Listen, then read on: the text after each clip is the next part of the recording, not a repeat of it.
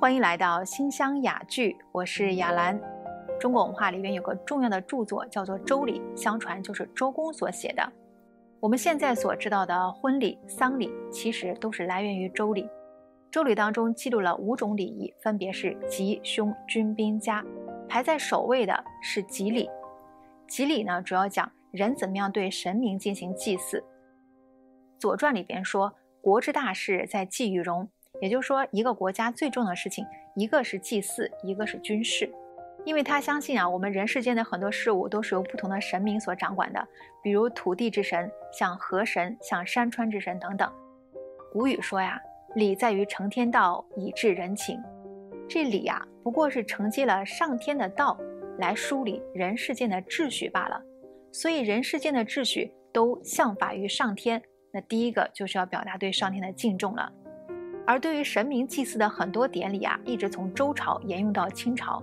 比如我们现在还能够看到，明清的紫禁城南面有天坛，那是在冬至的时候祭天的；紫禁城的北面有地坛，那是在夏至的时候祭地的；紫禁城的东面有日坛，那是在春分的时候祭日的；紫禁城的西面是月坛，那是在秋分的时候祭月的。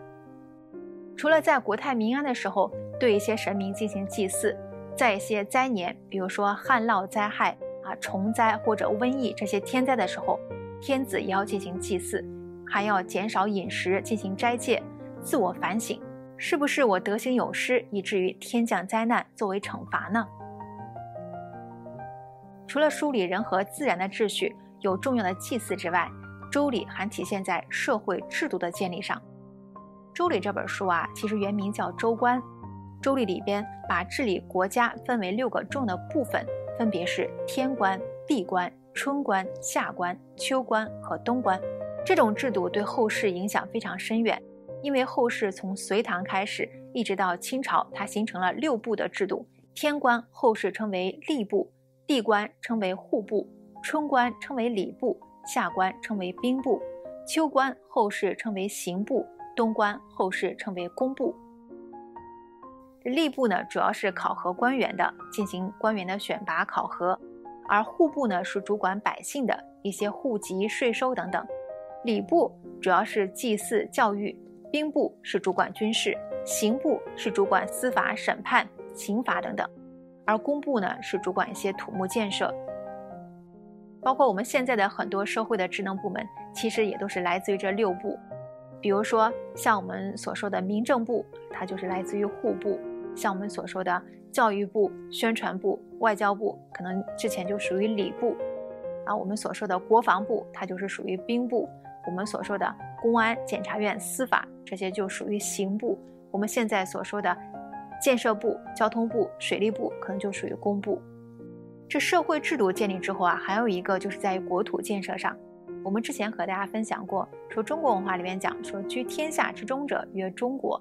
这个“中国”一词不仅仅是一种地理上的概念，更多是一种政治和文化上的概念。为什么呢？因为天上有个北极星，它居于天正中央的位置，周围的星星都围绕着它，人们就认为说，那应该是天帝所住的地方吧？要不然它怎么会在天中央呢？而这个北极星所在的星区呢，被称为紫微垣，所以地上皇帝所住的地方也对应天上的紫微垣，在隋唐时候称为紫微宫。在明清的时候称为紫禁城。不仅如此，《周礼》当中还说，天子会在天下之中设立王城，然后之外的五百里称为是侯府，再之外的五百里称为是殿府，再往外的五百里称为是南府，再往外五百里称为是采服，再往外五百里称为魏府，再往外就是蛮夷所在的地方了。从这种形式上来看，天子居于中心，诸侯围绕着天子一层一层的向外延伸。其实这种建筑形式啊，我们现在看北京的地图，从市中心开始，然后二环、三环、四环、五环，城市就按照这种同心圆的方式不断的向外延展。而其他城市的建设也是如此，从最繁华的地方，然后一层一层的往外推。西周时，关于教育还会学习六艺。六艺呢，是指礼、乐、射、御书数，其中很多内容一直流传到现在。比如说像社礼，西周的时候就形成了比较完备的社礼的制度，有大社、宴社、宾社、乡社等等。一九九三年，河南省平顶山出土了一件西周时候的文物——坐伯簋。这个铜器的底部呢，有一段铭文，它清晰地记录着关于周朝的一次社礼的活动。而社礼从周朝一直延续到清朝，汉代很多壁画上有关于射箭的活动。而唐朝还设立了武举的制度，其中有九项内容，有五项都是关于考核如何射箭的。元朝的时候，蒙古人凭借着骑射纵横亚洲，无人可敌。明朝的时候，各地建了很多官德亭。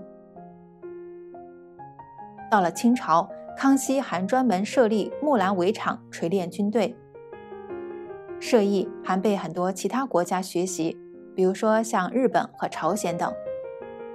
其他还有一些，比如说像成人礼、婚礼等，一直流传到现在。成为中国文化当中重要的组成部分。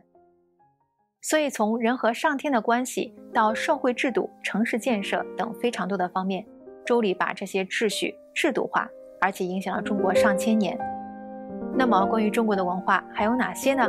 我们下次和您接着分享。